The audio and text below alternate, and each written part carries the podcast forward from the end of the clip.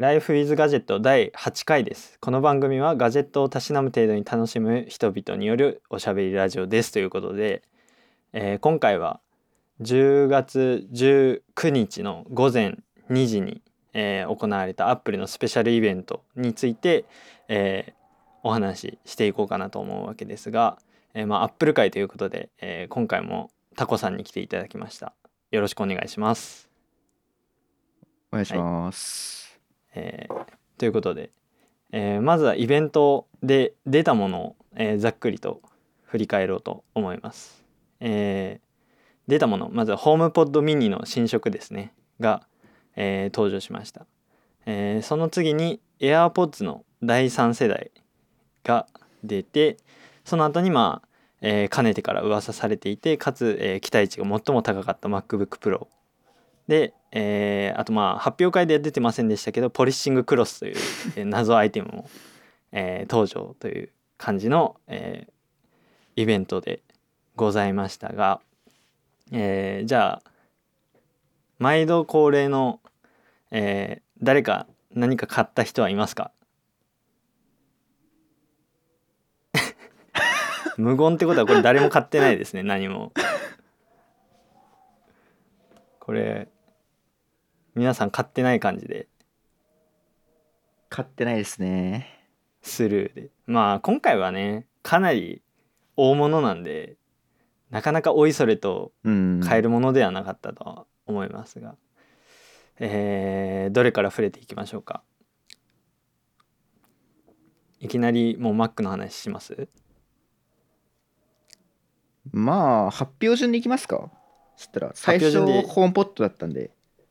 ですねじゃあ、はいホームポットミニから触れてい,、はいきますか、えーホームポットミニなんですけど、えーカラーバリエーションが増えましたとこれ僕あんまり詳しくなかったんですけどで前は白と黒のみだったのがうん。紺。色と黄色とオレンジが追加されたっていうことで合ってますよねはい。合ってます。ですよね。うん、でなんかこれ以外に変わったところって特にないですよね。ないですね。おそらく。ですよね。はい。これ中身自体は一緒っていうことですよね。ただ新色が出たよっていう。ことなんですけど。そうですね。うーん。ホームポットちょうどね、ねこ、の発表会の時にストアが更新かかったタイミングで、えー、と大きい方のホームポットが確か販売終了したんですよね確か。なるほど。なんかこれまではあのーなんだっけ在庫がなくなり次第終了みたいなうん。ステータスだったのが、えー在庫が終了したわけでもなく単純にもう販売終了になったみたいなうんうんうんうん。話が上がってましたけど、えー僕は今のところスマートスピーカーとかっていう類のものには手を出していないんですがお二人はアレクサを確か使われてますよねそうですね。やっぱどうですか？シリは。あんまいあんまりですか？そうですね。まあ僕は、もう最初から絶対スマートスピーカー買うときはアレクサにしようと思ってたんで、っていうのも、ああ要は、うん。メイクワードはい。がやっぱアレクサって一番いいじゃないですか。アレクサって呼ぶのは、ああそうなんですか。要は英語圏じゃなくてもアレクサって自然に呼べるので、Hey Siri っおーて言った後うんに日本語言うってちょっと、こう、辻褄が合わない感じがあるじゃないですか。こう、確かに。ヘイって追いかけてんのに、なんとかしてとか言うのはちょっと、おお反応しちゃった。っていうこともあるんで、やなるほどっうんぱうん今のあれですよね、うちの中で言うと反応しちゃうんですね。なんで、それは、すごいアレクサはそれがアドバンテージで、資料もなんか読みやすくなればいいんですよね。うんアレクサって確かなんか呼びかける言葉ってなんか変えられましたよね確か確かそうな機能があったはずです。うん。ですよねそうですね。ですよねシリってそういうのないですよね基本はもう「ヘイシリ」固定ですよね。呼びかける時って。うんうん。うん、だから、うん。確かに。なんかそこの自由度は低いのはちょっとあれかもしれないですね。でまあ変更点も何もないので 話がこれ以上僕は膨らませきれないんですけど。ちょっとね厳しいですね。そうですね。ん。うん、まあでもホームポッドミニはなんかちょこちょこ売れてるみたいですねミニの方は。えー。なんかツイッターとか見てると結構買われてる方は僕のタイムラインにはいましたんで。なるほど。まあそこにまあ新色追加したってことはまあそこまで売れ行きがあの大きい方のホームポッドの時よりかは売り上げが出てないっていうことではないっていうことだと思うんでまあいいんじゃないかなっていう頑張ってくださいっていう ところですね。えー次移っていいですかね？はいえー次が AirPods の第3世代ということで、はいえー全モデルとの変更点としては、えーまずケースの形状が、えー AirPods Pro とほぼ同じ横長タイプになって、えーイヤホン本体もあのうどんっぽさが減りましたと。えーえ本当に AirPods Pro のあのイヤーチップがないモデルみたいな見た目になりましたと。で MagSafe に対応ケースが対応しましたと。であとは空間オーディオに対応して、えー耐汗耐水性能がついたと。でただ中のチップは H1 チップと相変わらず変わらないということみたいですけど僕これ MagSafe ケースの話をちょっとしたいんですけど あの結構ツイッターで話題になってましたが実はこの AirPods の第3世代だけじゃなくて、えー AirPods Pro も、えー値段が変わらずにこっそりケースだけ MagSafe に対応したってことみたいなんですけどえっ、と AirPods Pro が出たのが2019年なんですけど僕今年買ったんですよ今年の夏ぐらいに。うんうん買ってまあ当たり前ですけど MagSafe 対応してないんですけどこれ交換してくださいっていう ケースを。ケースを交換してもらえないでしょうかっていうところなんですけど値段が変わらずにこっそり対応っていう例は今までになかったような気がするんですよね。他の製品でもアップルの中で。なんかありましたっけ？こういう例って。でもなんかありそうな気がしますけどね。あマジですか？ませんでしたっけ？なんかあったかな？なんかああのあんまり表だとは言ってないけど実はマイナーチェンジしてましたぐらいはあるかもしれないですね。あーそれはあるかもしれないですね。そうこれはねちょっと直近で買った人はかなり涙目なんじゃないかなっていう感じなんですけど。でなんか何でしたっけ？ビッグカメラとかなんか店頭で在庫がその旧ケースの在庫に関しては在庫履かすためになんか安くで売られてるみたいなのもそうですね。あのツイッターで見て。アマゾンだと2万6000とか売ってますね確か。えー、ああそうなんですね、ビッグカメラだと確か2万7000とかだったします。はいなるほど。っていうことなんですけど。まあなんか値段変わらずにマグケースが良くなったっていうのはちょっとなんか悔しいなっていうところもありますけど。まあでも MagSafe に対応してきたってことはまあ次世代のプロ AirPods Pro も多分対応してくるってことなんでまあ僕はもうおとなしくそっちを待とうかなっていう感じはしますけど。でこのやたら MagSafe 対応のケースについてなんかめっちゃ言ってましたけどこの充電端子のことに関して一切ホームページに書かないっていうところが気になってその発表会の当日の朝に僕リアルタイムでは見てなかったんでホームページ見て。で充電端子何になったのって思ってすげえ探って。なんか結局購入画面のなんか仕様のところになんか付属品でライトニングと USB-C って書いてたんであやっぱ Lightning なんだなっていう感じだったんですけどまあ依然として Lightning は続いたっていうところなんですけど これどう思います ?AirPods の第3世代。いやーやっぱり僕がすごい思うのはなんか値段がねすごい微妙な値段ですよねえっとそうね、アップルの公式だとえっと2万3800円っていうはい。これにまああれですよね。まあまあ公式の値段だったらまあ7000円ぐらい足してまあ3万円いけばまあプロ買えるので。うん。うん微妙ですね確かに。そこは。そうですね。うん。これが AirPods の第2世代は1万6800円となってるんですね今のところ、うん。これは第2世代ってあれですよね。地位充電に対応したやつですよね。そうですね。こんな安かったでしたっけ？なんかもっと高いイメージがあったんだけど。なんかもうちょっと高かったような気がしますね。うん。ですよね。確か確かに。なんかもうちょい高かった。これ地位充電対応してないやつかな？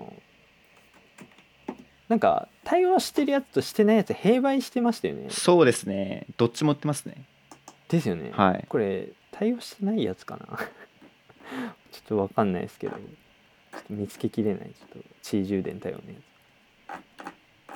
つ、はい、なんかでも2万ぐらい 2, 2万いかないぐらいの値段だった気がするんですよね。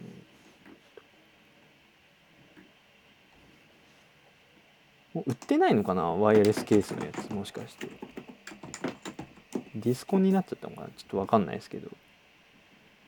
まあ金額が結構微妙なところっていう話がツイッターでも上がってましたし実際にそうっていうところですね。タコさんこれどう思います？エア AirPods のあれですか？第3世代ですよね。はい。まあはいそうです。値段はそう言われてたようにすごい微妙なところついてるのでまあうんこれに2万3000円払うんだったらまあ3万払うよなって感じは僕はしちゃうんですけど。あーでも形もあれですよね。前々から漏れてたのがそのままなんで。ううん。まあまあでも僕は実は今 AirPods Pro と普通の AirPods のさっきの第2世代を持ってるんですけど。でやっぱり、はいイインヤー型は結構まあ使ってて快適なところもあって、うん。こうなんかながら作業しながらとかはやっぱりインイヤー型はいいのでまあそういうところに向けてちゃんと、まあ、空間オーディオとか、まあ、あと MagSafe とかそこら辺の機能をちゃんとつけたものを出したのはまあ順当な進化かなという感じはしますけどまあ値段は1万5000円ぐらいにしてほしかったなっていう感じはしますね。うん そうですね。ちょっと無印にしては高すぎるかなっていう。うん、だから無印がこの価格帯で出してくるってなると次のプロがちょっと怖いですよね。どうします？確かに ?3 万5000円ですとか言われたら。いやーちょっと怖いっすよね。アップルなんてわかんないですよ。よ4万円かもしれない それもうそれ4万はさすがにもう無理っすよね相当ふるいにかけられますよこれ買える人は。あーでもやりかねないなそうですね。なんかそういうことも。あのえ AirPods アップルなんで。Max の実例があるんであまあはい。あ 確かに。そうっすね。やりそうですねこれは。音が良くなればいいんですけどね。いやーでも。うん確かに確かに。例えばうん。それこそそうですね。なんだっけ。 Apple Lossless Audio とかの規格がコーデックが Bluetooth にの、うん。乗って要はハイレゾ級の解像度感を普通に iPhone でも使えるようになれば相当価値は変わると思うんで、うん。それだったらまあ4万でもまあまあまあまあいいかな感はあるんですけど AAC で4万はさすがにちょっと何してんのって感じはしますよ、ね。ソニーのなんだっけあるじゃないですかマーク4の。ありますね、はい。L, L ダックありますね。そうそう、はい。あっちは LDAC があって。あはないんであそれであっちは3万3000円とかなんで。って考えるとうん。まあ4万とかにするんだったら新しいコーデックをもういい加減乗せてきてもいいんじゃないかなっていう感じはしますね。うんうんうん。うん今の AirPods Pro もこうマイクで使うとすごい音質が悪くなったりするんでそういうところもやっぱりコーデックの幅の広さを持って克服してほしい感はありますけど。うんうんうんそうですね。まあだからプロがなんかでも今朝ちらってツイッターで一瞬見ちゃったんですけどなんか AirPods Pro のなんかまた噂が出てましたね。本当かどうか知らないですけど。えー。なんか画像みたいなあれほ本当かどうか知らないですけどみたいなの出ててなんかストラップホールがなんかみたいな穴みたいなのがつくみたいなタイトルが書いててうんうん本当かと思ってなんかアップルそうアップルってなんかそういうのあんまりしないじゃないですか。ストラップホールつけたりとか。だから本当かなと思った。ら、まあ、僕はもう最近全然リークは全く信じないようにしてるんで。リーカーを目の敵にする勢いで僕はあれしてるんで あれなんですけど。まあそうですね。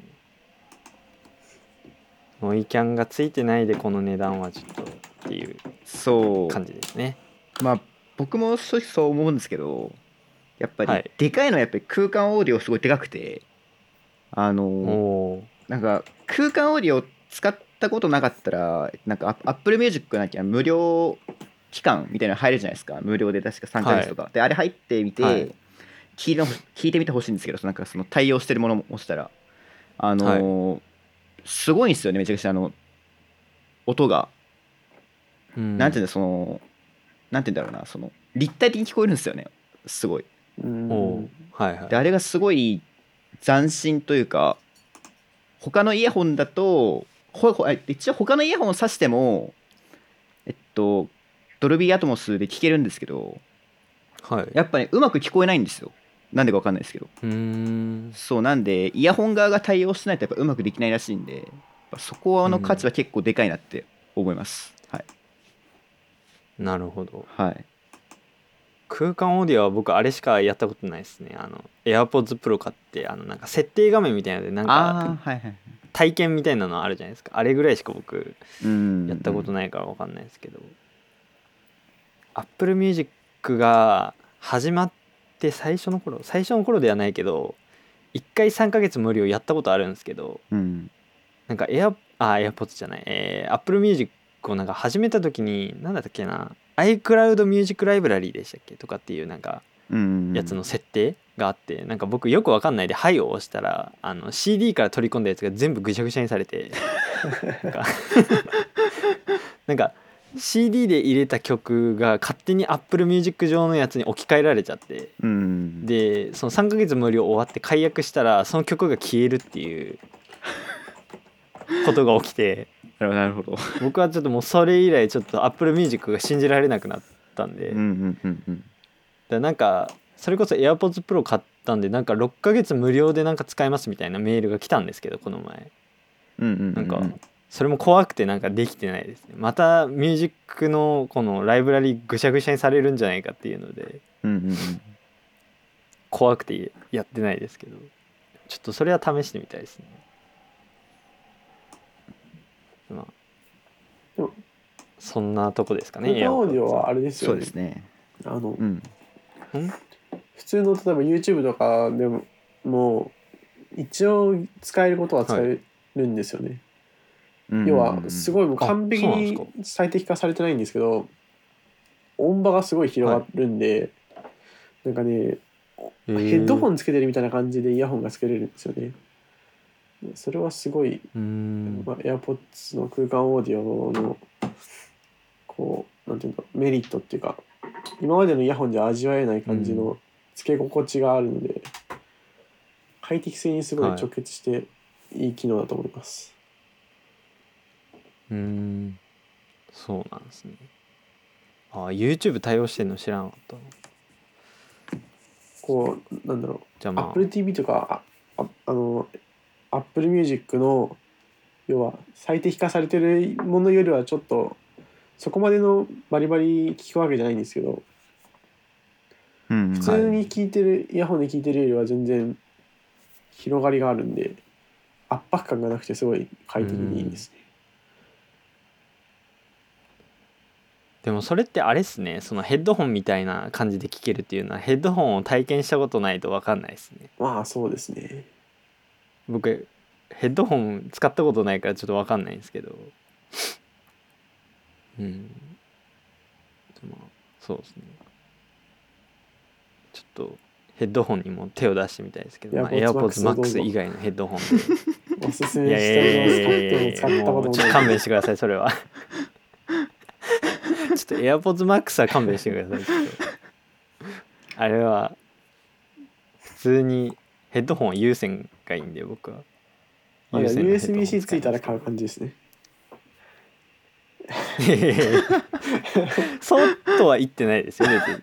なんで僕をそんな AirPods Max を買わす方向に持っていくんですか。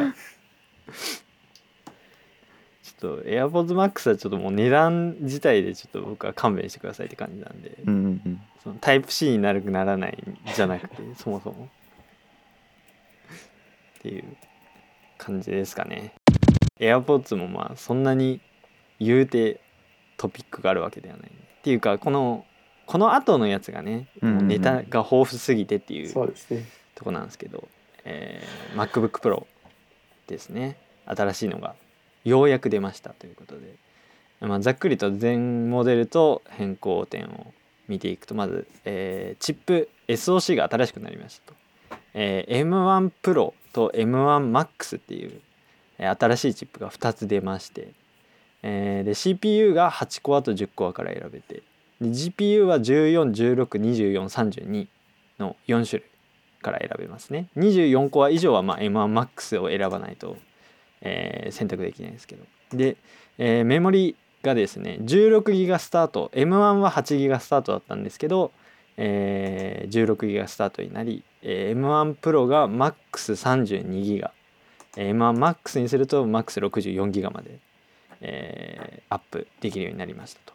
で、えー外部への映像出力がですね、えー M1 が M1MacBook に関しては1枚までだったのが M1 Pro が2枚 M1Max は4枚で、えーポートがリニューアルされてまあいろいろガラッと変わりましたと。でディスプレイが 120Hz のプロモーションを搭載して、えー画面サイズが14インチと16インチ。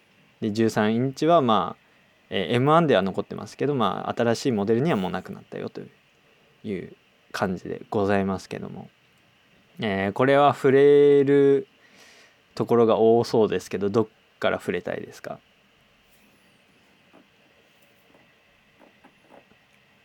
チップから触れていきますか、そうですね。うん。えー M1 Pro と M1Max っていうことなんですけどこれまあ率直に見てどう思いました？うーんなんか僕の印象はなんかすごいなんか分かりづらいなって ちょっと思いましたかね、例えば僕らみたいなその好きな人たちからしたらまあ分かるけど詳しくない人たちが見たらなんか M1 と M1 Pro と M1MAX って言って出されてきてもん？みたいな感じはうん。しちゃうなっていうのはちょっと思いましたね。そこそうですね。はい。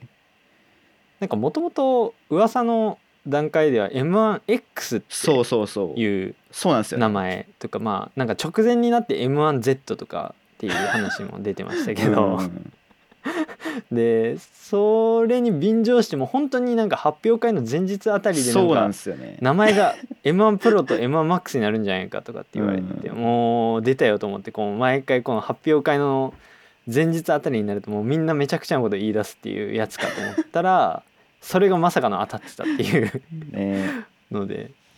2種類搭載するのは、あ2種類用意してくるっていうのはあれですねなかなか意外だったんですけど。だってそもそもだって14インチと16インチでそもそも同じプロセッサー積むみたいな話もありましたからね。そうですね。うん。そうそうそう。だからそれがねうん。2種類チップを用意してでびっくりしたのが14インチでも M1MAX が選べるっていうところがびっくりして。すごいですね。うん。僕このホームページ見てなんか M1 プロと M1MAX っていうチップがありますみたいなことがあったんであーと思ってプロが14インチで MAX が16インチねって思ったんですけどなんか両方選べますみたいな。なんかうん画面サイズのみですみたいなことを公式ページで書いててあれ？と思って。そういうことなんだって思っちゃってびっくりしたんですけど。そうですね。まあチップに関しては今回はどっちかって言ったら GPU の強化がやっぱメインっていうとこなんですかね。うんうんうん M1 から M1 は8コア CPU の GPU が MAX で8コアだったんでうんえー一番低い14インチの一番安いモデルを選んだとしても、えー GPU は性能アップするっていう感じになってるんですね。でなんですけど。これは、まあ、僕一応 M1Mac mini を今使っているんですけど CPU 自体は僕今のところ特に不満はないんですよ。使ってて。アクティビティモニターとか見ててもそんなになんか CPU メーターがもうマックスになってるっていうことはそんなになくて。ただやっぱ GPU がちょっとまあ僕は動画編集してるっていうのもあるんでエンコードする時とかはもうグワーってもうアクティビティモニターのメーターが大変なことになってるんで GPU がそこがまあ強くなるっていうのはすごいいいなっていうふうにいいなっていうかまあ新しいチップだからまあ当たり前っちゃ当たり前なんですけどそこが期待ですね。どういう感じになるかなっていうところなんですけど。タコさんどう思います？この今回の新しいチップ。そうですね。まあまあ GPU がこうアップグレードされるっていうのはまあ割と前々から言われてたことってそうだったのがまあちゃんとやってくれたなっていう感じはしたんですけど発表会の中でグラフが出てきたと思うんですけどちょっとなんか普通にあれなんですよね。Windows と比較してとかって言って出てくる Windows がレーザーブレードとか結構ちゃんと型番が書いてあって、それなりのところにこうを打ち負かしてきてっておやるなって感じがしたっていうのがまあ第一印象でしたね。うんうん。発表会のグラフのこう見てもらえば分かると思うんですけど右下のところにこう何々と比較しましたっていうのが書いてあるんですけどこれが MSI とかあーレレーザーとかだったりするんであのへー。てか普通に5つ目のパソコンとかに対してまあこのデザインで勝負したっていうのはすごいなと思いましたね。それだけうん分こう消費電力とパワーのバランスが相当強いものを積んできたなっていうのはまあこれから Mac を持つアドバンテージに十分なり得るんじゃないかなっていう感じはしましたね。うんうんうんうんそうですね今今電源が電源の話が出ましたけど電源電電源がめちゃくちゃ大きくなってるんですよねそうですね。この14インチまあ旧13インチですね。これまでの13インチは、えー、61ワットの電源アダプターが付属してて、えー16インチインテルの頃のやつは96ワットっていうところだったんですけど、えー今回14インチが最低スペックのみ67ワットでちょっと、えー M1 プロの1個上のグレードより上をにアップしちゃうと96ワットの電源アダプターになって、えー16インチはえーどのグレードを選ぼうとも問答無用で140ワットになるっていうことで、えーとんでもない電源アダプターを作り出してるんですけど。でなんかあれみたいですね。この16インチに付属する140ワットの電源アダプターのみは窒化ガリウムでの電源アダプターえいう風なー、なるほど。話が出てて。で僕がフォローさせてもらってる方がこれを思い出したっていう画像ですげえ昔のなんだろうあれ。タイムカプセルじゃないけどな？んかあの w i f i ルーターアップルが作ってた。あエアマックだ。はいそうそうそう、うんうんあれにそっくりだって書いててすげえちょっと笑っちゃったんですけど、そうですね。っていうところで電源がめちゃくちゃでかくなってるところから僕はバッテリーの駆動時間もこれ今回そこまでインパクトはなかったじゃないですか。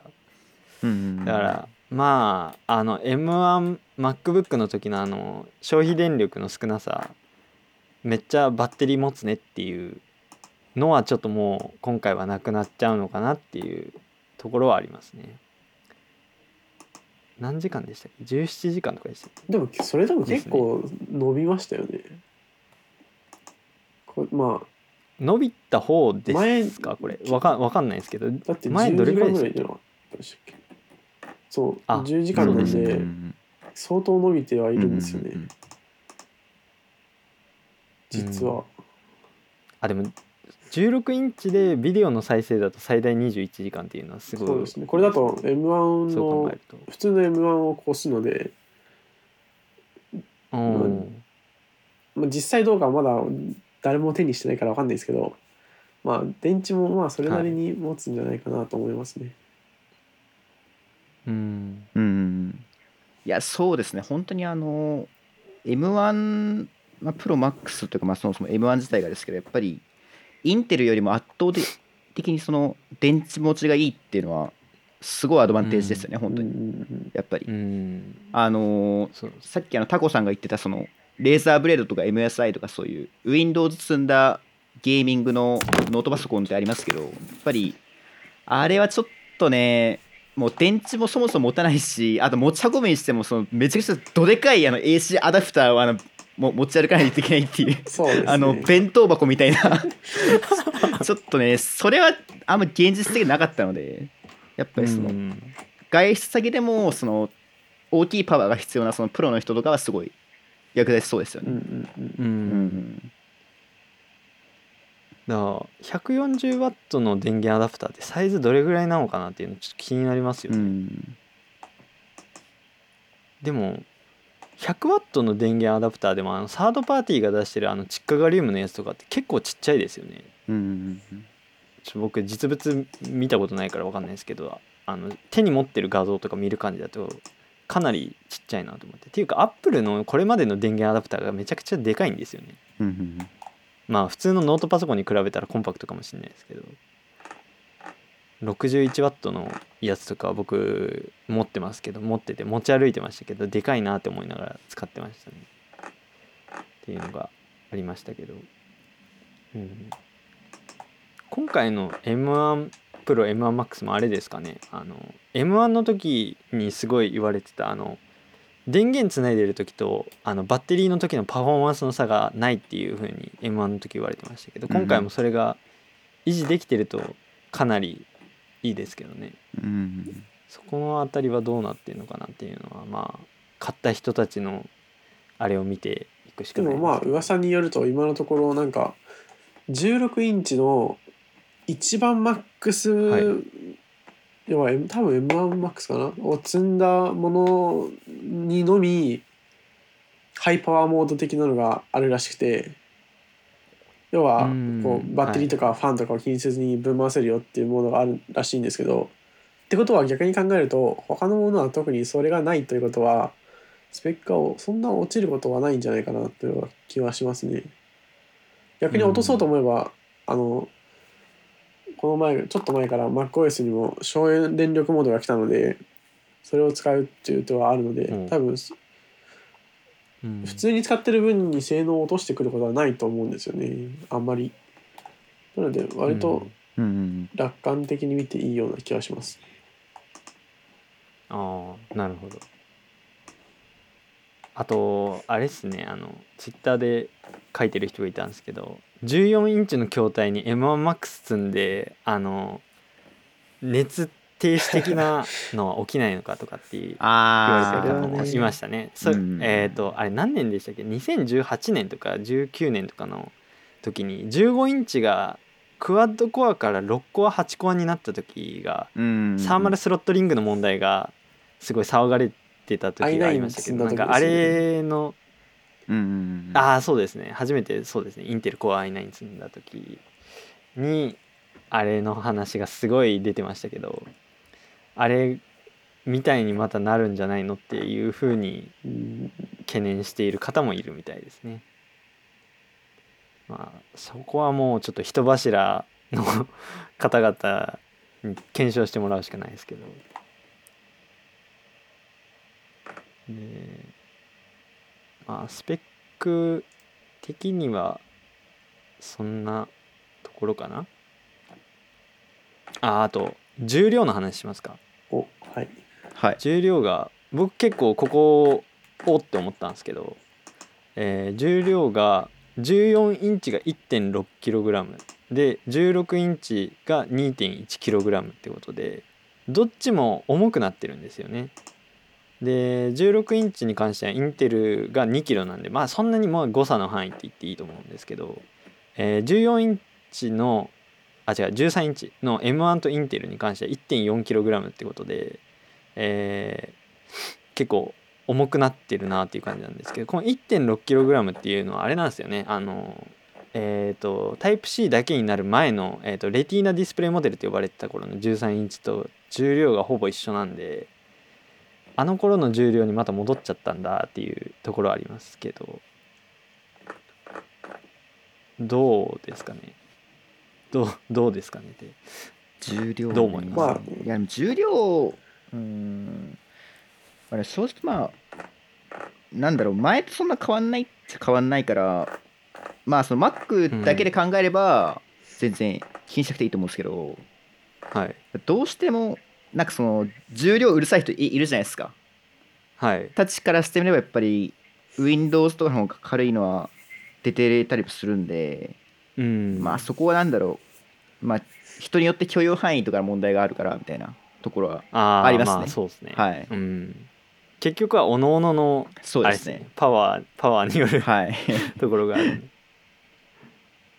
うん僕とタコさんは13インチを一応持ってる使ってるんですけどタコさん今も使ってる13インチって持ち運ぶ時どう思います？重いっていやまあ思ってます軽ければ軽いほどいいとは思いますけど、まあ、個人的に今ちょっと思ってたのが、うん。おそらくまあこれ全体的に今回どこ見てもそうですけど MacBook 全体を見てそうですけどこうあプロ向けに作ってるんだなって感じがするので多分重量はまあ、まあプロ向けに作ってるから仕方ないのかなという感じはしてて、まあ、そこのニーズを,、うん。まあ来年の春に出るちょっと新しい MacBook 君がかっさらっていくような気が僕はしていて、なのでまあ、はいはいはいはいはい。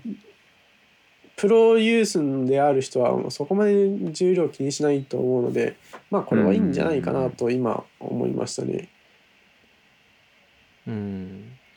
なんか今回の MacBookPro って全体的に結局プロユース向けだからまあ仕方ないよねで片付けられるところは結構多いです。ですね。うんうんうんえっていうかなんか新しい MacBook 春に出るって話出てるんですか？ありますよ。えそのお話もしますか？結構そのお話は今回 の逆に MacBook Pro に結構関わってくるような気が個人的にはしてるんですけど。ああはいちょうど10月いいですよ20日ぐらいに Mac ルーモスから出てますけど。はい。新しい MacBook の MacBook Air の後継とされるものの、まあ噂みたいなのがありまして。うーん。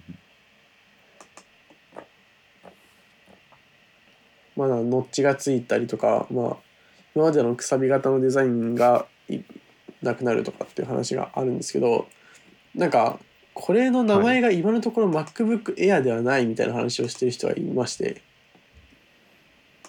ほ君たちが言ってるのは MacBook Air じゃないよみたいなツイートをしてる人がいるんですよね。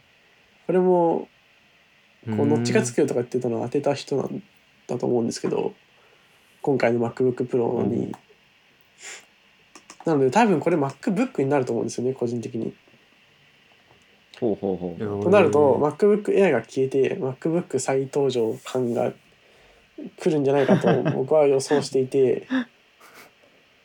ほそうするとやっぱり軽くてこう便利に気軽に使えるっていう端末を MacBook で出すというのを考えるとやっぱり MacBook Pro はそれなりにいっぱい積んで本当にプロ向けっていうのを狙ったんじゃないかなというその差別化がやをはっきりさせてきたっていうのが全体像として見るとあるような気がしましたね。うなるほど、うんうんうんあー軽いやつが出るっていう話が出てるそんでね。うですすね。あー難しいね。それどうえ選ぶのが難しくないこれで1キロ切ったりとかしたら結構そのか強いです簡単だけどうん。そうっすね本当に12インチのあの MacBook 的なのが出てくるんですよそうですね。あれ 980g とかでしたっけ、うんうんうんでしたよね確か。本当にそうか。M1MacBook Air は個人的に全然こう買う気力が出なかったのが、まあ、理由として中身っていうか、はい。筐体がほとんど変わってなかったっていうのがあったんですけどいやそれだけ分小スペースにもできるし、軽量化もできるんですよね。で今まで、うんあれ MacBook Air はファンレスになりましたけどファンの部分はただヒートシンクで今埋めてるだけなんでそういうところを再,、あはい再設計すると結構軽くなるんじゃないかなという気はしてて。うんそしたら結構いい MacBook がもしかしたら登場してくるかもしれないって考えるとまあ MacBook Pro どうしようっていう話にもなってきますよね。そうっすねうんうんうんだまあ重量を見ている人たちに関してはもうアップルとしてはプロを買うユーザーではないっていう認識ってことなんですかね。そうなると。うんうんうんもうちょっと待って軽い方のやつ作ってるからもうちょっと待ってねみたいな。まあてかこれね。プロだから重さそんな重要じゃないでしょっていう感じなんじゃないですか。それよりも機能を積んだからそれを食らってろっていう。うーんそうそんですな感じだと思いますね。まあそれにしてはそう考えるとそれにしてはそんなにお大きさもでかくなってないですし重さもそこまでめちゃめちゃ大き重くなったわけではないんで、まあそれなりに収めてきたんじゃないかなという感じはしますね。そうですねいやーでも今僕持ってる13インチが1.4キロの頃のやつですけどこれでも結構重いなって思いながら使ってたんで学生のそうですよね。うん。それが1.6になるんだったらだったらもう2キロまで許容しできるよねっていうところはあるんですよね僕としては。そこまで重いんだったらっていう。ただ側がでかくなるからカバンが結構限られてくるっていうのがあるんですけど16インチは。ううんなんか13インチ14インチが入るあのーバッグっていうのは多くても16インチとか15インチになってくると結構限られてくるんですよね意外と。だから、まあ、そこの持ち運びに関してはまああれですね。もう大きいカバンをずっと持ってる人向けっていうところだと思うんですけど16インチは、うん、っていうところですかね。でまあ重さの話が出たんでちょっと外観について触れていこうかなと思うんですけど。外観が今回まあいろいろ変わってポートも結構豊富になったんですけど外観がなんかあれっすよね昔の MacBookPro みたいな感じですよこれはあれですね。パワーブック G5 ですね。幻のパワーブック G5 あーそうですねと呼んでいいと思います。この新しい MacBook Pro は。うんうんそう本当は実際は MacBook はあてかパワーブックは G4 までしか出てませんけどううん相当戻ったなっていう感じがしたしましたね。うん。だからホームページで一番最初に見た時にあなんかすごい古めかしいなって思っちゃったんで。リバイバルモデルかなみたいな。結構あれだなと思って。うん。そうそうそうそう。なんでだなんだったらあれも積んでほしかったですけどね。あの昔の MacBook にあったあのボタンポチって押したらインジケーターでバッテリーの残量が見れるっていうやつが昔の MacBook にはついてましたけど。うんうんなんかあれとかもつけてきてもまた面白かったんじゃないかなって僕は。あれじゃないですか。そバッテリー取り外外せるタイプの Mac じゃないですかね。ああそうでしたっけ？あれ昔のもっと前の Mac にはついてないんでいやしたっけ？ちょっとそこまで詳しいですけど。あれですけどなんかあの頃のインジケーターとかなんかあれは結構リンゴが光るぐらいのあのなんていうのかな遊び心じゃないですけどなんか的なのがあって僕はああいうのがす好きだったんですけどなんかそういうのがついてもよかったのかなっていう気がしなくもないですけどまあプロ向けなんでそもそも外観とかどうでもいいっていう人が多いと思うんですけど正直。でポートの話します？はい。ポートの話をしだしたらなんか止まらないような気がしてるんですけど。えっとポートがね帰ってきたっていう言い方が正しいんですかね。ね。えー2016年にフルモデルチェンジした時はサンダーボルト3うんが、えー2発あるいは4発とイヤホンジャックのみだったんですけど、うんそれだけになってすごい結構大騒ぎになってたんですけど、えーそれから5年が経って、えー SD カードと HDMI が返ってきたと。ああと MagSafe か。MagSafe も返ってきたと。うん。いうところでなんか発表会ではとかホームページとかでなんかすごいやたらドヤ顔でなんかこんなに端子があるって便利だねみたいなこと言ってましたけどいやいやなくしたの君たちだろっていうツッコミはみんなから受けてましたけど。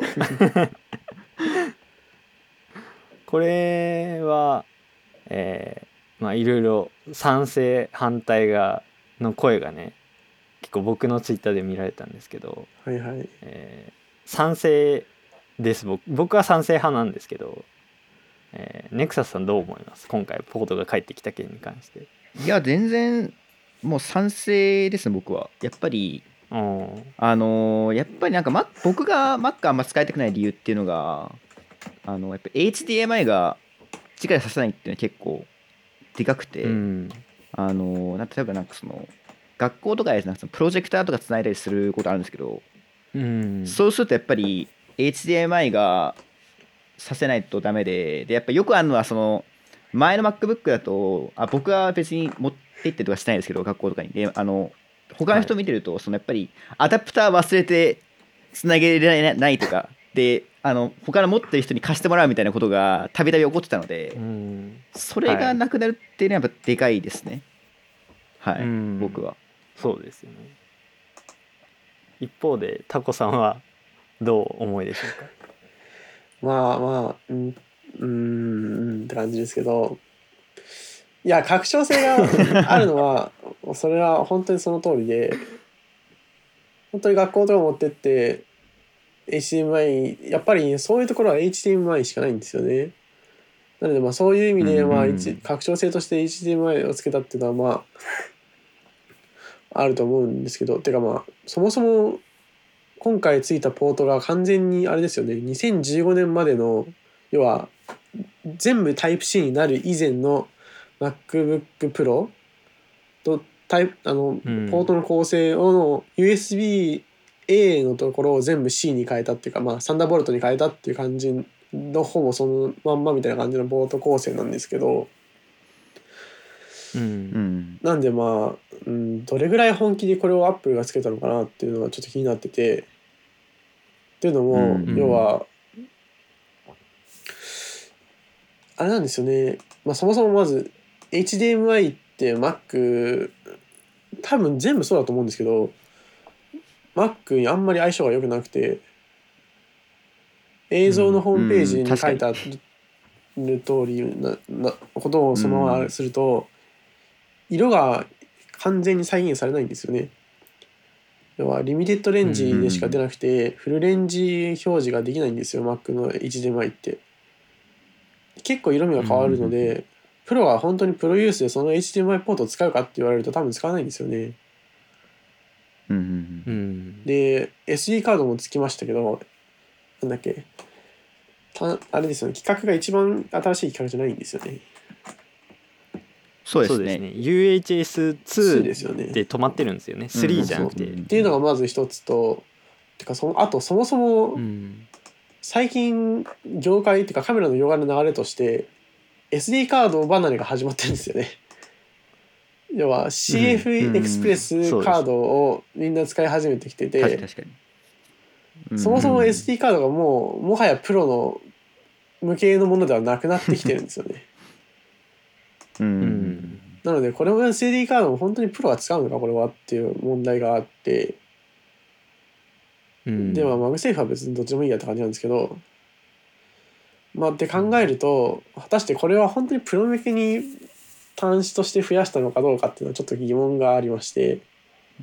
うん。うん。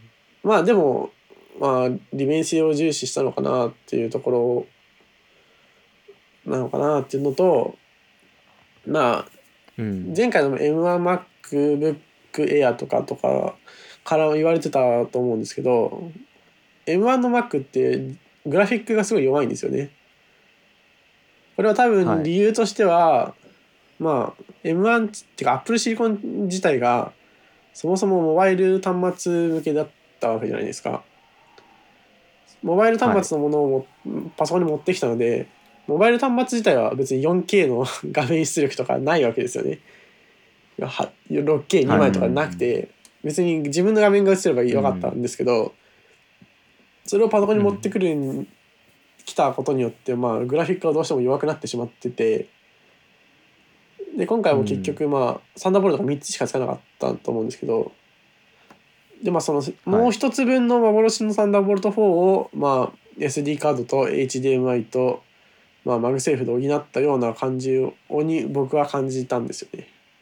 で実際なんかサンダーボルト4をみをみ4つ？も搭載するパソコンがこの世になくて要は3つで限界なのでそれをうん。まあそもそもよなんていうの？規格的に物理的に無理らしいっていうのをの苦肉の策でまあどちらにもいいように回る今回の構成に戻したのかなという気はしているんですよね。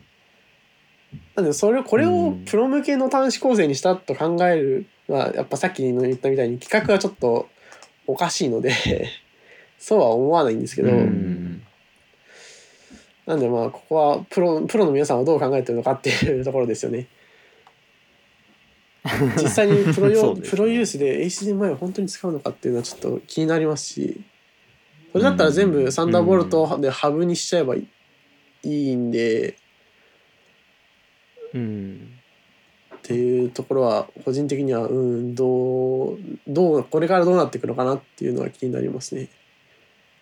もし例えばうん。これが M2 Pro とか M2MAX になった時にそのサンダーボルトの IO がすごい強くなったとしたらサンダーボルト4発に戻すのかどうなのかとかっていうのが気になりますし、うっん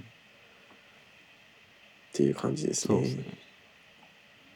そうんそうだポートはこの僕はガチのプロじゃないもちろんそうですけどプロじゃないんであの賛成派なんですけど、うん確かにその言われた通り例えば、えープロカメラマンとかだった場合だと SD カードついても SD カード使わないしなっていうのが一応出てくるとは思うんですよ。で結局タイプ C タイプ C っていうかサンダーボルトからあーカードリーダーとかを使うことになるんでだったらこれまでと変わんねえじゃんっていうところはあると思うしそもそも業務用途で HDMI って使うのかなっていうところが僕あんまりよく分かってなくて HDMI って言ったら映像だと思うんで、まあ、映像業界とかで HDMI って使うのかなと思ってそのしかも出力しかできないじゃないですか。入力ができないから、うん。その結局モニターにつなぐとかそのプロジェクターにつなぐとかしかうん使い道がよく分かんないんですよね。まああとすごいニッチなところで言うとまああのキャプチャーボードつないで画面収録するとかっていうのもできますけどそんなのやるの YouTuber ぐらいしかいないんで。うんってなるとうーん HDMI つけてきたのはなんか確かに考えてみると誰が使うのっていうあのプロプロの中では誰が使うんだろうなっていうどういう用途で使うんだろうなっていうのはありますけどまああれですよねそのまだまだあれがタイプ C で接続できるあのマスターモニターっていうのがそんなに出てないんであの色色を確認するモニターっていうのがうん。そんなにまだ主流になってないんでその業界標準的なモニターでいうと。だからまあそういう意味で言えばまあカラーマネジメント、まカラーマネジメントモニターとかにつなぎたい人はまあ HDMI 返ってきて嬉しいっていうプロの方はいるかもしいやでもれないですけど。カラーマネジメントしようとするとレンジが切れちゃうんで そもそも意味ないんですよね。ああそうですよね。ああそうそうそう。そうだ。ああ、うんそうか。Mac でカラーを本当に なるほど。正確な色を出すんだったらディスプレイボードを使うしかないので、うん要はそれかあのアルトモードその要はサンダーボルトとかをディスプレイとポート信号で使うっていう手はありますけど。なんで、うん。そうなんですよね。そうか。そうっすね。ああってなると HDMI でつなぐカラーマネジメントモニターを Mac で使ってた人々って結局今まで狂った色で見てたってことになるんですかね。なんですかねあでもそっか HDMI でつなげるモニターって大体ディスプレイポートがあるから、うん。結局そっちでつないでたっていうなのかな。ディスプレイあの HDMI とかいう企画を早くこうこの世から抹殺すべきだと僕は思いますけどね。ちょっと過激派がいますね。みんなでも好きですよね。すごいなんか HDMI 進行が強いじゃないですか。うんなんかまあ。例えば Windows とかでもディスプレイポートついてるとププチ切れてる人とか言いますけどなんかなん なんでディスプレイポートは3つもついてるのに HDMI は1個しかねえんだみたいなことを切れてる人いますけど、うん、ディスプレイポート使えばいいのになっていう気は個人的にはするんですけど、そう。まあでも普及してるのはまあ HDMI の普及してますからね。うん、そうですね。やっぱそれが一番強いかもしれないですね、うん。そ普及してるから進行も強い。あとまあ、うん。ちょっと前だとなんかディスプレイポートを挿すとスリープしたら画面の位置が変わるとかよくわかんないバグが起きてたのでうんそれもちょっとでかかったような気がするけど、うん。うん。なるほど。そうですね。SD カードの話にちょっと戻っちゃうんですけど、はいまあでも映像をやる人だとまだまだ SD カードって結構一般的なんで特にアクションカムとかだと全然 SD カードまだ使うんで、であのテレビとか見てるとあの結構アクションカムとかだけでとかちっちゃいカメラだけで撮ってるのって結構多くて特に、えー、と外ロケとかの映像だと、まあ、テレビ見てたらたもしかしたら気づいてるかもしれないですけどあのオズモポケットって呼ばれるあのジンバル内蔵の、えーアクションカメラがあるんですけどあれとかを結構その演者の人に持たせて撮ってたりとかっていうのがあるんで、あとえっ、と結構普通のハンディカムとか持たせその民生用のハンディカムとかで撮ってるのとかもあるんでそれってまあ SD カードで記録が多いんで外ロケでやるっていう想定だとまあ SD カードが生きてくるところっていうのはまああるかなっていう気もするんですけどただ SD カードも HDMI もどっちも最新の規格ではないんですよね。HDMI も確かあれ2.0ですよね。そうですね。2.1じゃなくて2.0、うん2.0ですね。なんかそこがなんでそこがなんか出し惜しみじゃないですけど最新規格を載せてこなかったのかなっていうところはあるんです。だからやっぱりアップル的にはそこに特に力を入れてないんじゃないですかねとやうん。やっぱり思っちゃうんですよね。アップルとしてそこに力を入れる意味が、まあ、そもそもあんまないんですよね。うん。要はやっぱりこのすべタイプ C4 発にするのが理想形ではあるので。うん。それでまあ MacBook もやってきたわけですけど MacBook あの最初の12インチのやつもうん。それを一それはもう一本で過激にやったわけですけど。うんそうなんで本当にプロ向けだったのでそこも全部こう一番上に上げていると思うんで。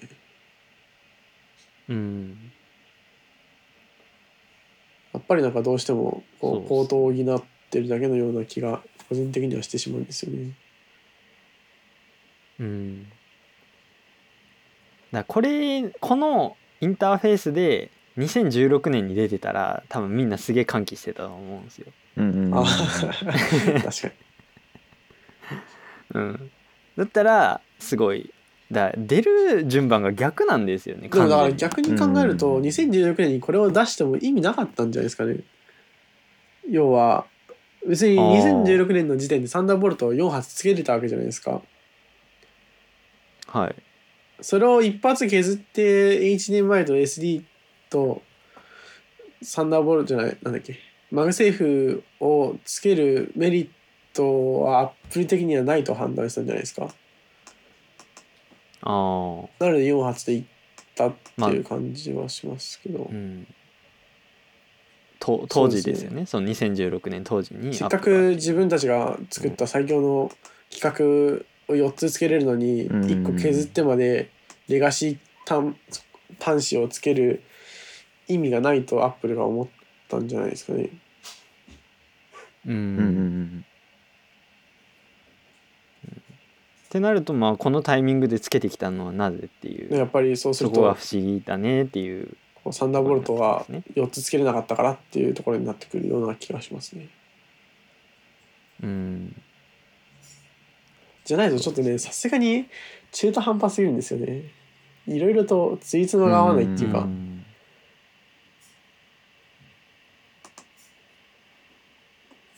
別にこれで企画を落としてもつけてほしい人的にはすごい喜んでくれるわけじゃないですか。みんな。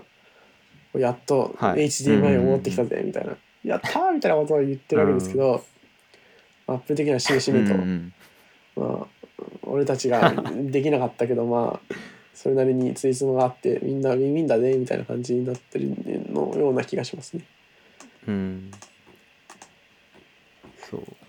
だからまあそのサンダーボルト4だけ？あ？サンダーボルト34だけで良かったのにっていう風に多分言われてる方っていうのは基本的にやっぱ多分 MacBook Pro をそのデスクトップでも使ってる人だと思うんですよ。しかもドッキングステーションとかを使ってだからそのえ家帰ったらどうせサンダーボルトケーブル1本ブスってつなぐだけで全部モニターもつながるしキーボードもつながるしハードディスクもつながるし全部つながるから別にこれで良かったんだけどっていうところになると思うんですよ特に16インチは確かマグセーフでしか充電ができないんで16インチを外でも持ち運んで使うし家でもえーデスクトップマシンみたいな感じで使うっていう人になると結局サンダーボルト31本だけ挿して作業を再開するっていうのができなくなっちゃうんですよね。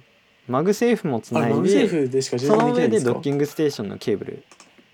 そうですよ。え。ー、14インチだ 14インチは、えータイプ C でもできるんですけど。あマジっすか？タイプ C じゃない、えーサンダーボルトでもできるんですけど。じゅそうです。16インチに関してはその必要な電力がサンダーボルトだけでは供給できないとかっていう理由でそのマグセーフでしか確か充電できないっていう話が上がってたと思うんですけどで、えそうだから16インチ使うってなると最低でも2本刺さないといけなくなっちゃうんですね。今タイプ、えーサンダーボルトだけの MacBook 使ってる人が移行した場合、なるほうんうんうん。でいうので多分不便だねっていうふうに言ってる方は多分そういう方だと思うんですけど多分アップルとしてはそういう人は言うターゲットになってないんじゃないかなっていうふうに僕は思ってこのポートの感じからすると。そのあくまでも外でまあえー電源もつなげるし SD カードもわざわざリーダーを持っていかなくてもまあそれそれ正直コンパクトフラッシュのカメラ使ってたりとかしたら話は全然合わないんですけど、まあ、SD カードも一応リーダーは持っていかなくてもつなげられるしで HDMI もそのさっきネクサスさんが言われてた通りあのプロジェクターがあれつなげあの変換とか持っていかなくてもつなげられるしっていうのでやっぱ出先で使う人にとってはすごいいいと思うんですよね。家にはちゃんと母艦があってその上で本当にノートパソコンとして外に持っていく時だけ使うっていうのだと今回のポートが返ってきたっていうのはなんとなくなんか話が合うのかなっていうわざわざ変換いちいち何でもかんでも変換持っていかなくても済むっていうのでいいなって思うんで。で実際僕もそのノートパソコンを1台でやるっていうのはちょっと僕は苦手ででやっぱ家はちゃんとデスクトップがありつつー、の、うん出先ではノートパソコンを使うっていうのが好きなタイプの使い分けがしたい派の人なんでっていう人であれば多分喜んでるんですよそういう人。母艦を持ってるた人ってことですだ今回のポートそうですそうです。そうですなんですけどだからあくまでも今回の MacBookPro をサブマシンとして見てる人っていう風で受け取ると多分すごいポートが返ってきた声のに対して割とウェルカムに多分受け取れると思うんですけどそこをネガティブに受け取っちゃう人っていうのは多分1台で済ませたい人だと思うんでそうなると確かに不便なところは多くなるよなっていうふうには思うんですけど。だから多分アップルとしてはそういう人はあんまり想定してなくて。だからあのプロディスプレイ XDR のあの安いモデルが出る出るって言われてたけど結局出なかったっていうのはやっぱ多分今回の MacBookPro を別にデスクトップとして使うっていう想定は Apple はしてなかったんじゃないかなっていうふうに思うんですけど。まあそしたらホームページでプロディスクでプロディスプレイ XDR が何台つなげられるよってアピールはじゃあ何って言われたら僕は何も言い返せないですけど。っていうふうにまあ僕は一応受け取ったんですけど。でも。確かに、うん、確かにデスクトップとして使うクラムシェルモードとかで使うっていう人に対し関してはあんまり嬉しくないだろうなっていうところですね。でも30万のパソコンサブパソコンってえぐくないですか？だからそこは多分もう金額は見てないプロフェッショナルユーザー向けやばいっすよそれは。はでもだって8テラあるんですよ。SSD まあだからそこもあれじゃないですか。プロレスとか扱う向けの人のためにっていうことなんじゃなこいですか、ね、れサブで持ってたら結構えぐいと思いますけどね。多分なんか、ううんいや僕はさっきまでちょっとまさか USB-C で充電できないというのを知らなくて。今ちょっと検索してたんですけど あれらしいんですね。あのサンダーボルト4自体が 100W でしかまだ給電ができなくてそれを補うためにんまあサムセーフ3をつけたっていう感じらしいんですよね。うん、要は 140W で充電するためにってことですけど。うん、やっぱやっぱこれもあれなんじゃないですか？規格の問題なんじゃないですかね？要はサンダーボルトサンダー4はボルト 100W しか充電できないからでもやっぱうん。あのなんだっけ M1MAX をぶん回すには 140W 欲しいよねっていうアップル的な考えのもとあやっぱりそしたら専用ポートいるじゃんっていう話になってマグセーフ復活させたっていう感じなんじゃないですかね。うんうんうんうんそうですね多分マグセーフを復活させたのは完全に多分そうそういうですよね。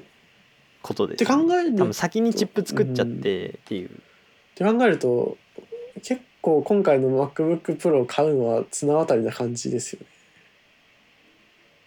これもし、そうですね例えばサンダーボルト4.1とか出てきて 150W までいきますとかなってそれを4発積みますとかって M1 M2 Pro が出てきちゃったらちょっとまた全然話が変わってきちゃうというか全く別の筐体が出来上がって来年出てきたらちょっと恐ろしいですよね。そうですねやっぱうん M1 今回だって最低でも23万ですから、ねそうですよね。それが1年 足らずとかで。うん、黒歴史扱いとかにされるわけですよね。そうなると。一一年またアップルから。今年のモデルだけなんかねあのなんだっけアップルサンダーボルトディスプレイで2本つないでたようなことをこう強制させられるクラムシェルモード民がいたら泣けますよね。さすがに。そうですね。号泣ですよね。だからそうあのこれまでの MacBookPro ってそのフルモデルチェンジするのに大体45年間隔ぐらいじゃないですか、うんだから今回のこの筐体で何年持たすのかなっていうところが僕気になってて、うんううん。んうん、これで何年持つのかなっていうところは僕もちょっと気になってました。てかこの Apple シリコン Mac 全体に言えるんですけど。なんか個人的にちょっと多分マグセーフがつく前ちょっと思ってたことがはい。なんかマグセーフ来年ぐらいにまた抹殺してなんか、ま、サンダーボルトっていうマグセーフみたいなコネクタを出してきたりするんじゃないかとかちょっと思ってたりするんですけど っていうのもあのだ今年の今年だっけな？WWDC でアップルさんはあのなんだっけ説明の時にセッションの中で MacBook を使う時にこう、はい。サンダーボルトっていうああのマグセーフパチモンみたいなサードパーティーのアクセサリーをつけてたんですよ。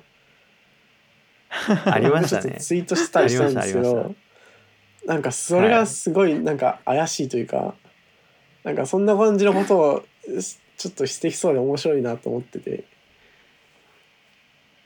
あーやりそうマグセーフだそうな使いたい人ははそれつければいいしみたいな感じの話をしだしたりしそうで。そうすると例えばサンダーボルトをマグセーフで使いますとかいう話をしてきたらちょっとまたなんか違う方向に話がどんどん進んでいって面白い感じになるかなと思うんですけど。うんうんうん。あーでもそれやりそうだな、それ。技術的にはできるんで今あるんで。うん。それはまあたうん。たただ単にパワーアップさせてアップルテイストにすればいいだけなんで。うん。だ今回のこう MacBook Pro に搭載されたマグセーフコネクタをサードパーティーに公開するかどうかで多分そこが未来が見えてくるんじゃないかなって思っていこの結局今のところ純正ケーブルしかないじゃないですか。USB-C to マグセーフっていう純正で出てるケーブルが別売りで買えるのがそれしかないんで。そっからそれ以外からも出るのかっていうところでなんとなく分かりそうですよね。それが出ないようであれば多分 割と短命で終わるんじゃないかなっていうこのコ コネクターはっていう。でもっと言うとその M2 とかでもしこのサンダーボルトとかのこの電源供給の問題とかが解決してまたアップルがサンダーボルトだけにしたぜっていうドヤ顔をした場合そのなんていうのかな。1年2年とかだったら多分変換コネクタすら出さないんじゃないかなと思っちゃって 確か今に。もうめっちゃ悲しいそ運命。のそれこそうん。アップルってその過去に自分たちが作ったテクノロジーが失敗した時って何事もなかったかのように、あのあれ政治家と一緒であれじゃないですかあの記憶にございませんが得意記憶にございませんすら言わないですからね。今回みたいになんか何もなかったかのようあにそうですね。もう私たちはやってやったぜみたいな感じで自分の端末の機能を消していきますからね。やばいっすよ、あそれこそタッチバーももね。そう。ですねタッチバーね。タッチバーも消えてなんかフルサイズのファンクションキーがつきました、うん。イエイみたいなこと言ってましたけどいやいやいやいやお前5年前の発表会見直せって言いたくなる。革新的なあんなドヤ顔でファイナルカットの。そうそう。そうあんなにドヤ顔でファイナルカットのタイムライン横にスクロールしてたじゃねえかよあなたたちファンクションキーって思っなんか使いませんよねみたいな話をしてて私たちはこのいらないキーを革新的なデバイスに変えましたみたいなすごい言い方をしてたのに こうさらっとなんか戻してあげたよみたいな感じの言い方をするのはすごいですよね。あたかも私たちが発明したみたいな。いうそうっていうのがある背景を考えるとなんかこのマグセーフ3ももし短命で終わるようだったら下手したら変換アダプターすらも出さないで「は？そんなの出してませんけど」みたいな 風を装いそうだなって今ちょっと思います。ね。そのコネクターの変換すら出さないっていうところは。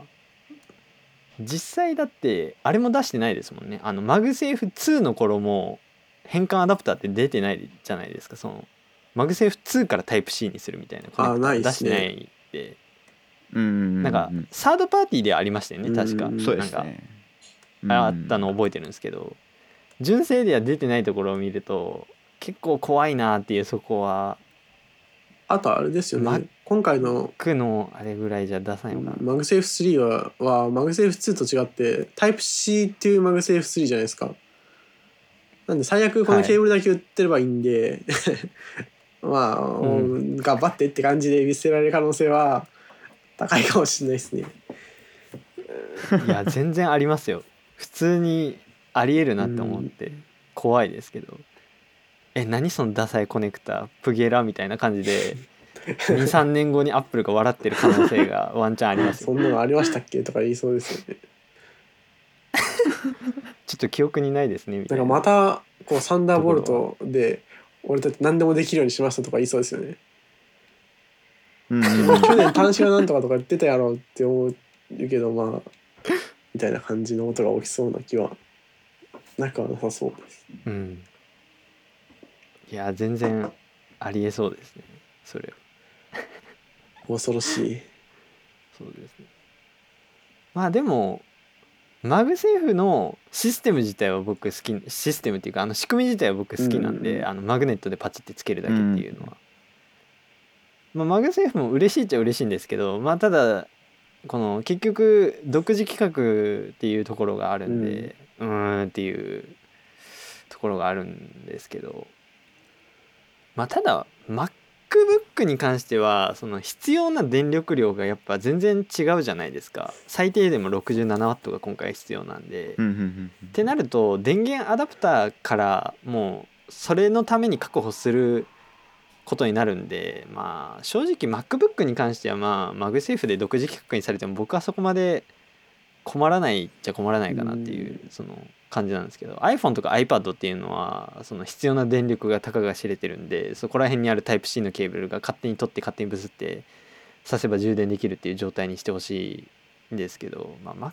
Mac に関してはそれ用の充電の1セットは揃えるんでまあ僕もそこは許容できるかなっていうところであるんですけど、ただ今き今の話聞いて見捨てられた時が怖えなっていうのはありますね。そう。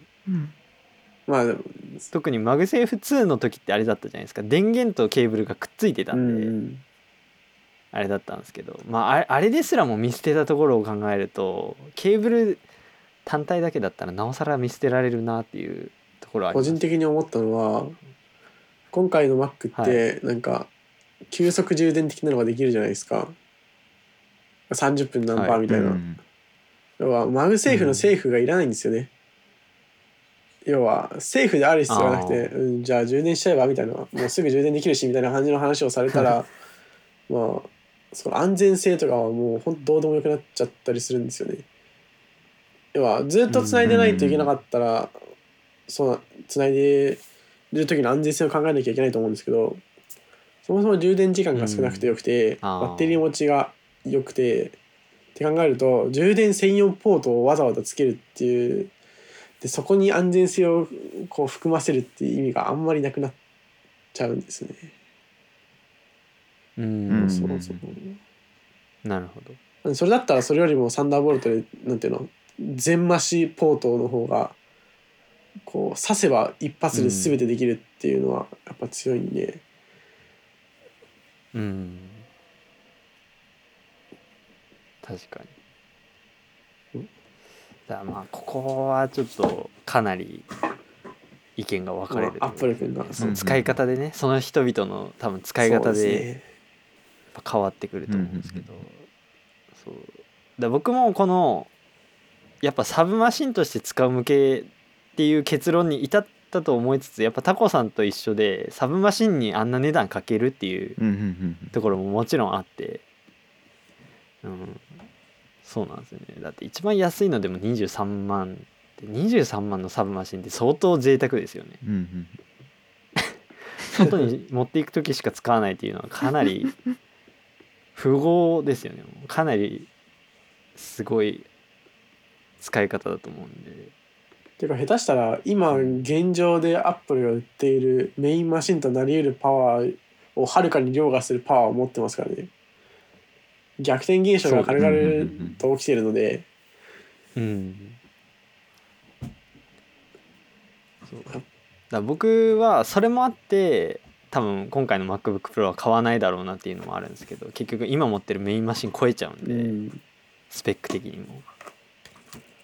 うん多分確かにだからそうなると誰に向けた製品なのかっていうのがなおさら分からなくなってきちゃう。まあ結局はあれなんじゃないですか。こうやっぱ俺たちの作った最強の M1MAX チップをぶん回せる今までの技術をの集大成みたいな感じなんじゃないですかね。要はこう間に合ってないところもあるけど、てか強すぎるものを作っちゃったからこの怪獣をどう今の技術で手な手なずけるかっていうのをやった結果なんじゃないですかね。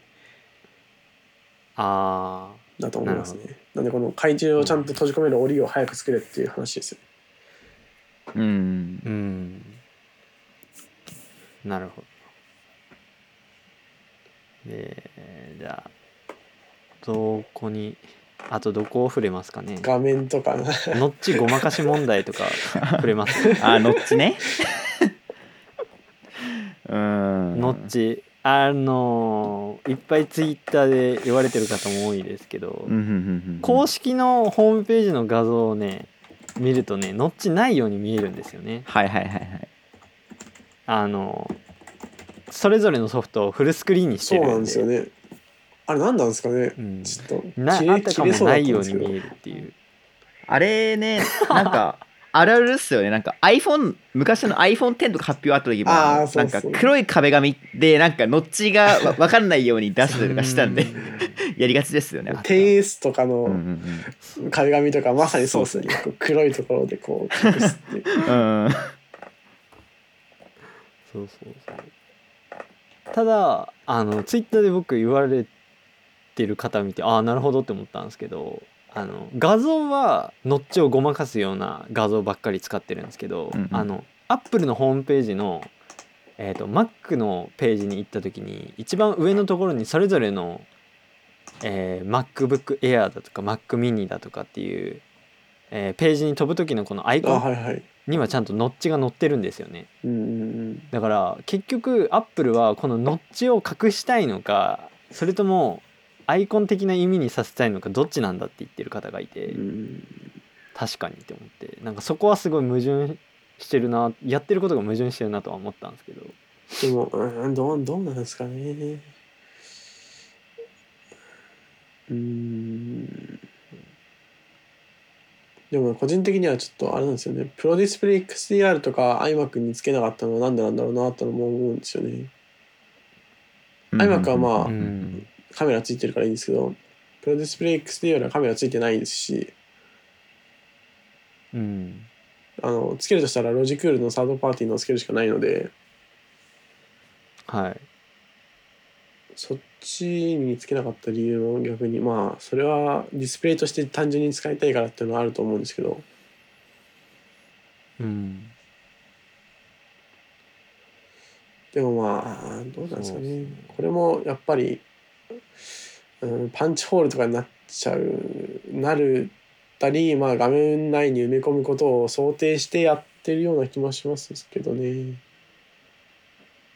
将来的にはっていううんうんうんうんところですそう iPhone がパンチホールになるんじゃないかと結構今最近言われてますけど。うん。そっからその時ぐらいになんかやってきそうな気はてかいやまあやってほしいなと思ってるんですけど。うんこのノッチな。今ホームページ見てるんですけど、はいはい。このウェブカメの下りもう結構ページも終盤のところにあるんですけどこの 1080pHD のカメラっていう項目のところでようやくちゃんとノッチが映ってる画像が出てくるんですよね。正面からの画像それまでのこのなんていうのダヴィンチとか、うん。ライトルームとか使ってる画像って全部フルスクリーンにしてて、うんなんかあたかもないように見せるっていうのは。これタコさんがなんかツイートでつぶやいてたんですけど、このディスプレイのこの解説のところのこのミニ LED の解説でこのノッチ以外のこのメニューバーの部分はなんかミニ LED じゃないのみたいなことを言われてたじゃないですか。これも今ようやく確認してあなるほどってなったんですけど。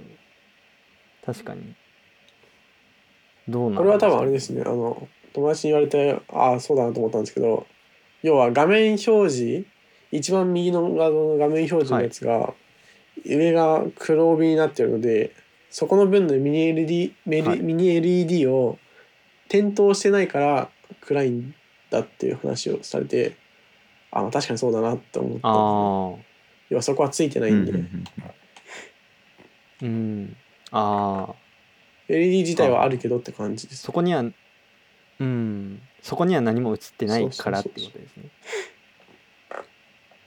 うんだからこうこう見せ方もなそれにこれノッチつけてつけてきたカメラも 1080p ですからね。なんかあの、うん。説明会の最後のところになんかとんでもない怪物を生み出してしまったみたいなところでなんかシャープアイとか言ってるのにお前シャープアイで 1080p はねえだろって思っちゃって笑っちゃったんですけど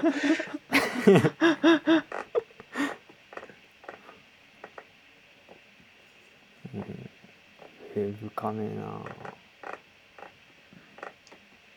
まあどうなんですかね。ウェブカメってそんなあでも今使うか、まあ今はそうです割と使いますリモートワークとかがあるから。今はもうパソコンについてないのちょっと厳しいですうよね。んそうですね。うん。確かに。そう。まあ個人的にはノッチはそんなに嫌いじゃないんですけどねまあなんかそれこそ今日か昨日かぐらいに出たなんかこう初めての MacBookPro の実写画像みたいなのがレディットに上がってましたけどあれ見てうわダッセーと思いましたけどまあでもいや正直ダッセーと思いましたけどうんでも、まあ僕はずっとこの Mac のベゼルがすごい太いのがすごい気になっててやっぱり最近の Windows ってどれもすごい驚愕物なんですよね。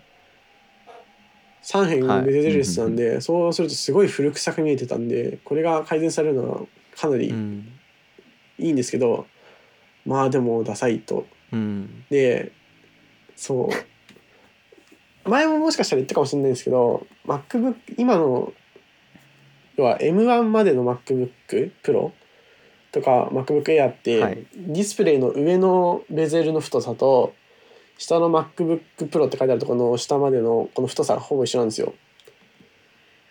で、はい。左右のベゼルの太さも一緒なんですけどいや上と上下と左右がそれぞれでこうバランスが合ってたんですけど今回の Mac は文字が消えたのに下は分厚いままなんですよね。うん。本当だ要は上の3つは揃ってるんですけど下だけは揃ってないっていうなんかあんまりアップルらしくないベゼルのデザインでこれなんで下まで伸ばさなかったのかなと思ってるんですよね。それと確かに。上のベゼルのこ角は丸くなってるじゃないですか今回から。これも何気に、はい。多分 Mac 初めての丸角ディスプレイだと思うんですけどはい。今までのマッキントッシュ128から UI 的に丸かったけどぶあの画面が物理的に丸いっていうのはなかったのでこれ結構大きいなと思うんですけど、でも下は丸くないんですよね。っていうのはちょっとそこがなんかそれがダサさに拍車をかけてるような気がしててこれがもし下、うん。ディスプレイの下側が本当に文字がなくなったところまで全部ディスプレイになっててここが丸角だったら結構印象変わったんじゃないかなと思ってるんですよね。うん。もう本当にあれってことですよね。あの iPad のディスプレイみたいなのがはめ込まれてるみたいな。そうですね。他なんか MacBookPro で触れときたいやつとかあります？ああこのあのなんだっけマジックキーボードのメカニカルキーっていうのはちょっと気になりましたね。あああそうはいそう。そうこれ僕これ発表会の時、うんうんうん。うん発表会じゃねえや。発表会の日にホームページ見た時からずっと気になってたんですけど、えー、ホームページのこのプロのためのパワーをプロのキーボードにっていうところにうん書いてる文章の中でえっ、とマジックキーボードに初めてフルハイトのファンクションキー列が登場。そのメカニカルキーはプロユーザーが夢中になる感触ですって書いてるんですけどうんうんうんシザーじゃないのって思ってうん。またあれですかキーボード変えたん。ですか何回変えれば気が済むん。ですかアップルはこれこのメカニカルキーっていうのはそういうそのメカニカル構造のキーっていう解釈で合ってるん。ですかねどうなん。ですかねこん。な薄いのにメカニカルってできるん。ですか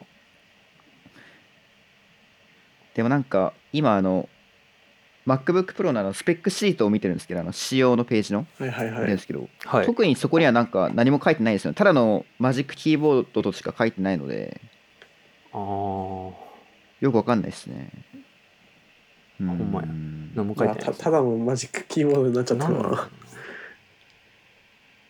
うん。普通にあの特に変わってないっていうことなんですかね。この16インチとかあと M1 のやつとかみたいな。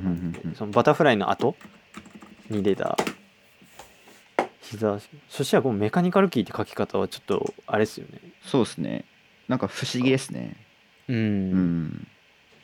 ん。どういう意味なのかなって思ったまあでもシザーキーボードも一応メカニカルっちゃメカニカルなんじゃないですかね。違うのかな。ああそうなんですか。あでもあどうなんだろ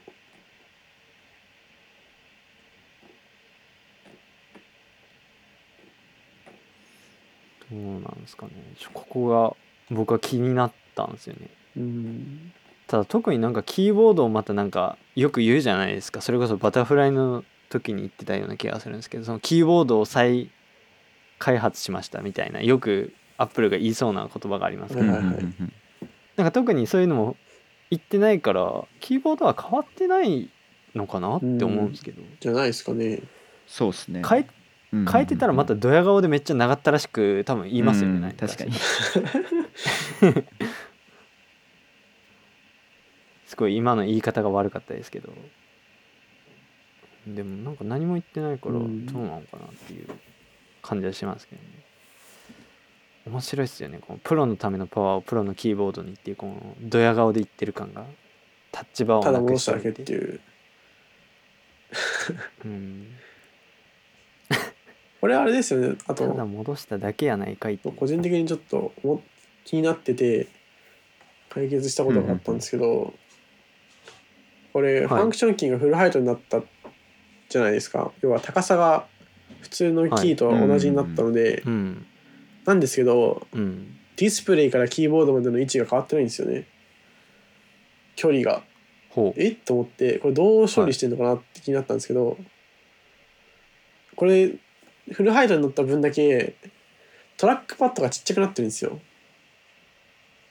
ああほうほうほうほうほう。なんでトラックパッドの面積ちっちゃくなってるのかなと思うとちょっと寂しいなと思ったんですよね。やっぱトラックパッドはでかければでかいほど操作性はいいのでこううん。半キー分ぐらいトラックパッドの高さが減って高さが減ると横幅もちょっと減ってるっぽくてうんうん。うんうん。なんでちょっとそこは気になりましたね。あと何気に？16だったら多分そういう16のトラックパッドってめっちゃでかいじゃないですか。うんうんうんうんうん、だからまあ16だったらそれやってもいいと思うんですけど、14まあそっか1414 14もになってるからそうなんです。でも14はねちょっとだけ筐体がでかくなってるっていうのもあるんで、はいはい。まあそこでちょっとカバーしてるのかなっていう感じはしますね、うん。なるほど。そう。トラックパッド。あと何気に Mac, Mac の今までの Mac ん？Apple の Mac の中でキーボードの要は背面っていうかベースの部分が黒く塗りつぶされてるのって多分初めてなんですよね、うんそうですね。うんなんか懐かしいような感じを受けてたんですけど調べても全然なくて何気うにんこう背景が黒いのは初めての Mac っていうのがありますね、僕これ最初見た時にめっちゃ HP のパソコンみたいだなって思って。これいこれ言われたらい言ったらめっちゃ怒られそうな気がしますけど HP のパソコンってなんかこういうイメージあるんですよね。このキーボードのところだけキーとこのボディ側が色が一緒っていうイメージがあって。うんうんうんうんうん。なんか Mac っぽくないなって最初思ったんですよねこれ。なんかそれ言われてなんか今と同時に。昔使ってたデルを思い出しましたそうそうそう。デルとか HP とかのなんかノートパソコンってこんな感じだよなって僕見た瞬間に思ってうん、と同時にかっこ悪いと思ったん。ですけどうん。何やこのキーボードって思って。なんか結構ホームページの途中までキーボード見せないじゃないですか。あ画面だけですよね。だからそうそうそうそうそう。でなんかマグセーフとかのあたりでキーボードがチラッて映ったところで「うちょっと待て」ってなって「何やこのキーボード」ってなって、うんうんうん。そしたらなんかはボディ側が黒くなってるんでうわかっこ悪いと思って「何やこれ」と思って「何これ」と。なんでこんなことしちゃったのって思ったんでよ。もまあプロ感は出ていいんじゃないですか。強そうな感じはしますけどね。あ やばやばそうな、あまあ今はもうなんか結構目が慣れてあんまり違和感も感じなくなってきてますけど、まあかっこいいかかっこ悪いかと言われたらちょっとノーコメントですけど、うんうんうんうん。うんまあでも最初ほどの上っていう感じじゃない？ねほんとほん何やこれとそうですよね。もう発表されてから今日までほぼ毎日見てますけどあさすがにそれであーあ 割といいかもと思って言いましたけどしょっぱなも本当になんかうん。気絶しそうになりましたからね。もうデザインで。もうなんか声が出なかったっていうか「は」の「は」の字も出ないっていう。いやなんか今回の MacBookPro はそこまでなかったんですけどなんか僕過去の Apple 製品で1回だけなんかそういうのがあったんですよね。なんか。出た瞬間にめちゃくちゃ歯かっこ悪いなんやこれと思って。なんやこのデザインと思って思ったんですけどなんか目が慣れていくうちになんかあれになったっていうのがなんかあったんですけど何だったかなちょっと思い出せないんですけど。ありましたねそういうの。だからアップル結構あるあるな気はしますよね。そうですね。デザインを刷新した時に最初はうわなんやこれってなるけど、まあね。なんか目が慣れてきうん。こっちが結局なんか調教されるじゃないですけど、やっぱ一番それがでかかったのはやっぱ AirPods じゃないですか初代の。あああのうどんデザインはすごいもうなんか社会的にすごいバカにされましたよ、う んうどんだうどんだって言われたけどみんな使い始めたら別になんともなくなったそうですね。うん、うん。確かに。それこそそれはあるな。AirPods Max とか、まあ、iPhone X のノッチとかもそうですよね。うん、うん。確かに。そうですね。まあ iPhone X のノッチもな最初なんかもううわっと思いましたけど。うんうんうん。今もたまに思いますけどねここ消えればいいのにと思って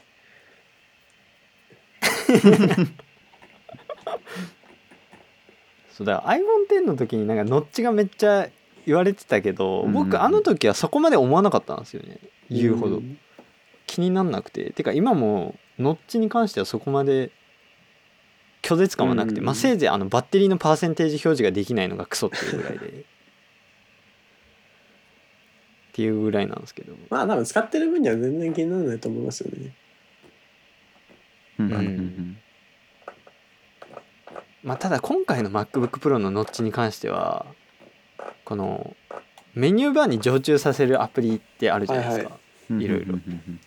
でそれのアイコンが表示できない領域になった時どうなるのかっていうのが気になってて。うん。うん。うん一回僕前の MacBookPro の13インチ使ってた時にあったのがそのメインえっとダヴィンチリゾルブってメニューバーに表示する項目がめっちゃ多いんですよ。うんうんうんあのファイルとかヘルプとかっていうところが多くて。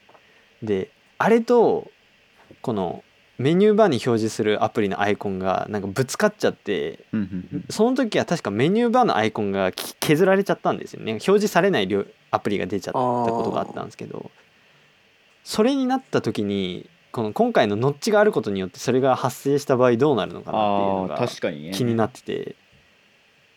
なんかなんだろううん。例えば、えっ、となんだろうスライドするみたいな。なんか矢印、えー、とうん Windows のそうですね。タスクバーのアプリが溢れた時ってあのスライダーが出てくるじゃないですか下にうんあれじゃないですけどなんかあんな感じで隠れてるよみたいなアイコンが出てくるのかなとかいろいろ考えてるんですけど。いやないんじゃないですか？そこがどうなるのかっていうのが。ないと思いますよ。え？ないんすかね？ただ消えるだけなんですかね？いやあったら多分もうモンテレの時点で出てますよね。ないのあでー。えでもそれはそのノッチのついてる Mac がまだ誰も触ってないからっていうその例えば MacBookPro 今回の MacBookPro に配布されるそのモントレーだけがそれその機能を持っててとかっていうのはないんですかね？いやーでも割と僕はものすごい量のアイコンがあるのでこうアイコンをはい。こう一部表示するみたいなアプリを入れてるんですよね実は。でなんかおこう常時表示するアプリとたまに表示するアプリみたいなことができるようになってるしてるんですけどそれしないと本当にうん。ぐちゃぐちゃになっちゃうんで、今い時点でぐちゃぐちゃになってるってことはまあないんじゃないですかねさすがに。あーないんですかね、てかノッチ周り結構なんかうん。こう扱いがちょっと微妙ですよね。うん。あのカーソルがノッチの裏に行っちゃうとか、まあん。あそうそうなんですよ実はあのそれやばいノッチのな裏にカーソルくん隠れちゃうんですよ。それちょっとどっちの人やばいな。やばくないですか？それいやえそれはさすがにねあのアップルだったらそのノッチをねよくなんかソフトウェア的にごまかしてくるだと思ったらそうそうそうそう。ねできてなかったって全然いうやる気もないっぽくて。やばいなそれ。いろいろそれやばいな。そうデザイナーの間で議論されてたっぽくてなんかあ要はアップルじゃなくて、うん。外部の人がどういうふうに処理するんだろうかみたいな話で例えば、うん。そのノッチのとこにはカーソルがいけないようにするとかこうこううん瞬間移動するとかあったんですけど、答えはただ普通にノッチの裏を通り過ぎるだけっていう。なんか。え？ひどいなそれ。すごいちょっと。それ面白すぎますね残念そ仕様なんですよね。うわそれはやばいな。んなでなんかのもしかしたらなんかノッチの裏にこうコマンドボタンみたいなのをつけるアプリが出るんじゃねみたいなことを言ってる人もいて。あーやばいな面白いなと思ったんですよ。それは。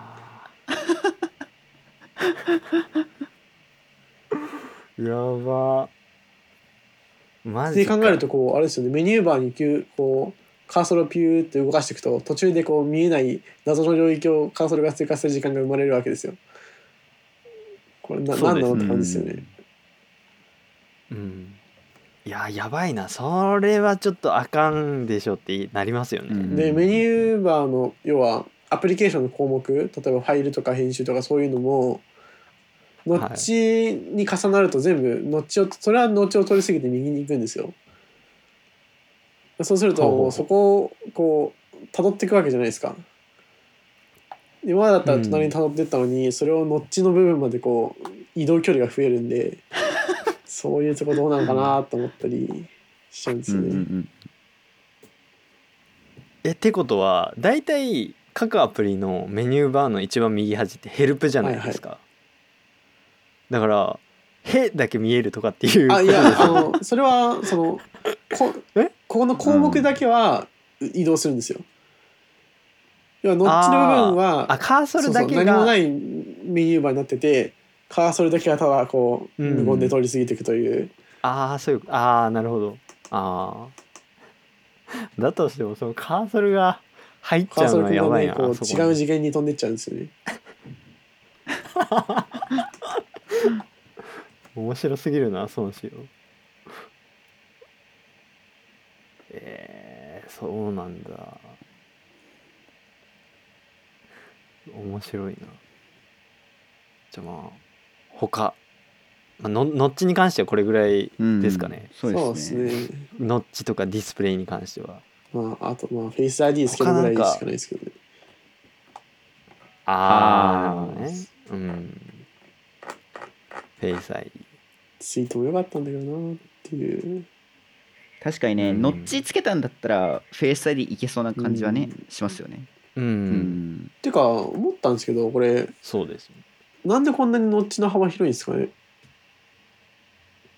うん。うん。ちょっとこれもまた別のあれで書こうかなと思ってたんですけど iPhone13 って、はノッチ狭くなったじゃないですか。うん。で今までは iPhone13 って、なんだっけカメラと赤外線モジュールとがあってその上にスピーカーがあったじゃないですか。あ違う。その間にスピーカーがあったじゃないですか、うんうんでそのスピーカーのグリルの上に環境光センサーがあったんですよね。でも今うん回スピーカーを上に置いられて、赤外線モジュールだけがフェイス、あの後にいるじゃないですか。環境光センサーどこに行ったのって感じが実はするんですよ。よくよく考えてみると。居場所がないっていうかうん見当たらないんですけど、これ実は画面の下に隠れてるんですよね。要は画面の読み込みができてて、はいはいはいはいがはいこのノッチのひ右角の下らへんの画面の下にいるんですよ環境光センサーが。これはフィクシットの分解動画を見てみれば分かるんですけど、っていうところにいて、でも Mac は環境光センサーはノッチの中に入れてるんですよね。で、うんうんあとトゥルートンセンサーも入っててでもあとカメラとあれなんですけどいやそれいらなくねっていう画面内に埋め込むよって思っちゃったんですよね。iPhone ができてるのにできない理由は、まあ、ミニ LED の問題なのかなと思ったりするんですけどうん。なんかフェイス ID がないのにすごいノッチが広いんですよね。そうだノッチがついてるのを見てあフェイス ID 乗ったんだって最初思ったんですけど、うんまあ、ホームページ最後まで行ったら特にそんな記載がなかったんであれ？と思って。っていうのがあったんですけど。そフェイス ID Mac にこそ載せるべきなんじゃないのって思うんですけどね。そうですよね。なんか何そのテクノロジーみたいな感じですよね。こうなんか 存在してないかのような。iPhone なんて何ですかみたいなぐらいの勢いですよね。そうですねいやあんた先月発表してたじゃないかっていう。ねそうですね。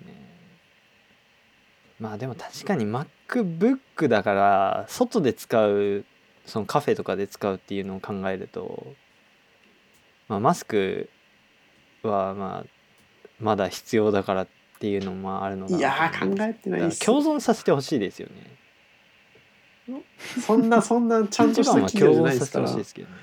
マスクとか関係ないと思うんですよえー、そうなんですかね。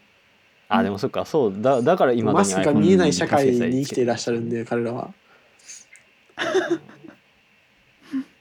なるほど。あのマスクを透過して顔が見れる部族なんでいまだに iPhone にはタッチ ID がついてないわけで。怖いなそれあれですかね。アップルに入社したタイミングでそう改造されるんですかね、まあ魔法の力であれなんじゃないですか。体を。なるほど。怖いなそれ。まあそんなとこですかね。ちょうど2時間いってしまいそうなぐらいなんで。そうですね。はい。1時間50分ですね。そうですね。まあ一応ネタ帳にポレッシングクロスのことも書いたんですけど買いました、まあいいですかこれは。一応書いてるんですけど。どどどうですどうですか？も何もないと思うんですけど。あれですよね、あまあでもの 5S とか吹いたら壊れるらしいですよ。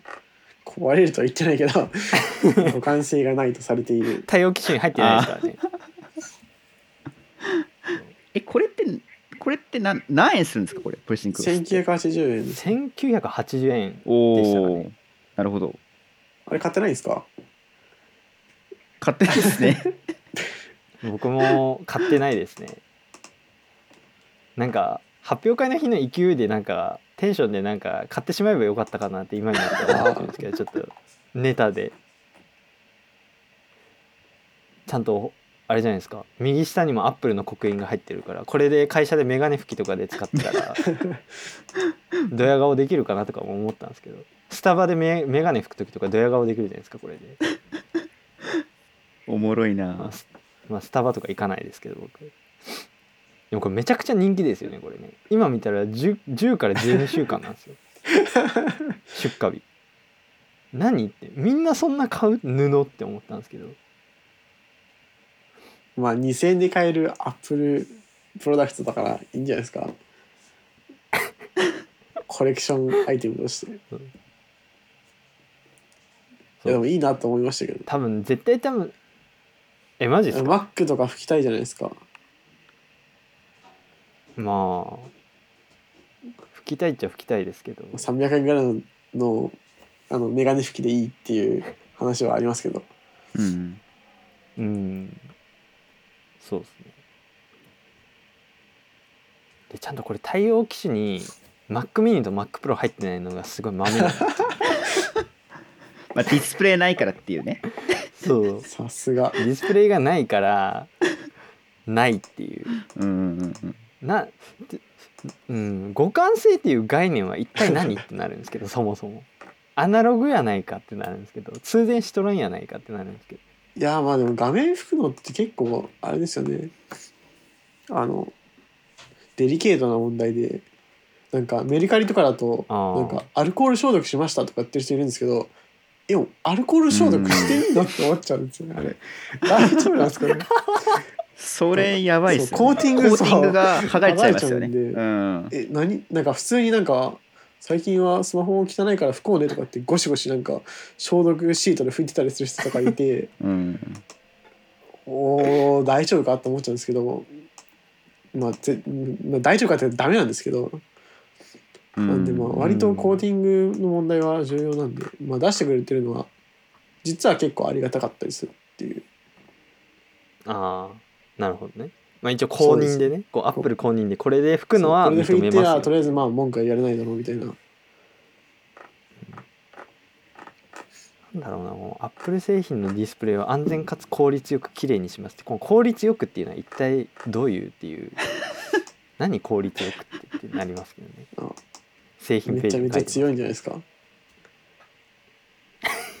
す軽い力で拭いてあげてもめちゃくちゃ一気に綺麗になりますよっていう意味じゃないですかね。いやでもマジこのまあオチはこういう感じ。ポリポリッシングクロス高え高えって言ってすごい叩かれてる時にこう即座にみんなこの、うんうん。MacPro のこのホイールを持ってくるのめっちゃ面白いんですよね。お前 iPhone より高いホイールあるんやぞっていうのをみんな言ってまあまあまあ。あとあのプロスタンドとか持ってきてるのめっちゃ面白いんですよね。ああはいはいはい。うん。そう。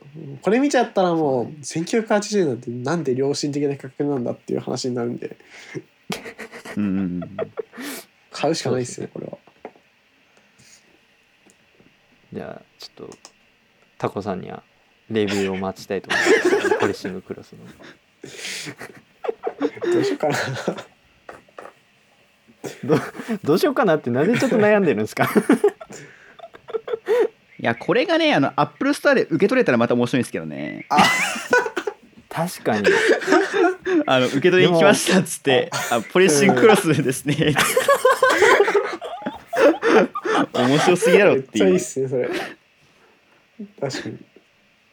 いやでも僕ちょっと今あこれ全然もう僕の身の上話なんですけど、はいはい。うんこの今年アハモに MNP した関係でうん D ポイントが6000ポイント貯まってて、うん。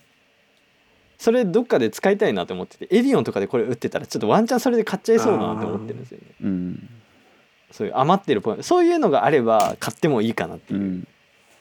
感じですよね、割となんか確かに。いつかのタイミングで持ってそうな気がしますね。気づいたら家にある。みたいな。怖いな。まあ一家に一枚ねそうっすね。持つ時代がね来るかもしれないんで。ねポリッシングクロス。ウケるなこれ。いやいいっすね。Apple Store まで行ってこれを受け取りに行くっておもろいな。ワンチャン行くお金の方が高い可能性も。人によっては。まあそんなとこですかね、はい。はい、ギリ2時間いかないところで「えー、Life is Gadget」第8回は、えー MacBook Pro が発表された時の Apple イベントの、えーお話でございましたというわけでお疲れ様でございました。はい。お疲れ様ですありがとうございました。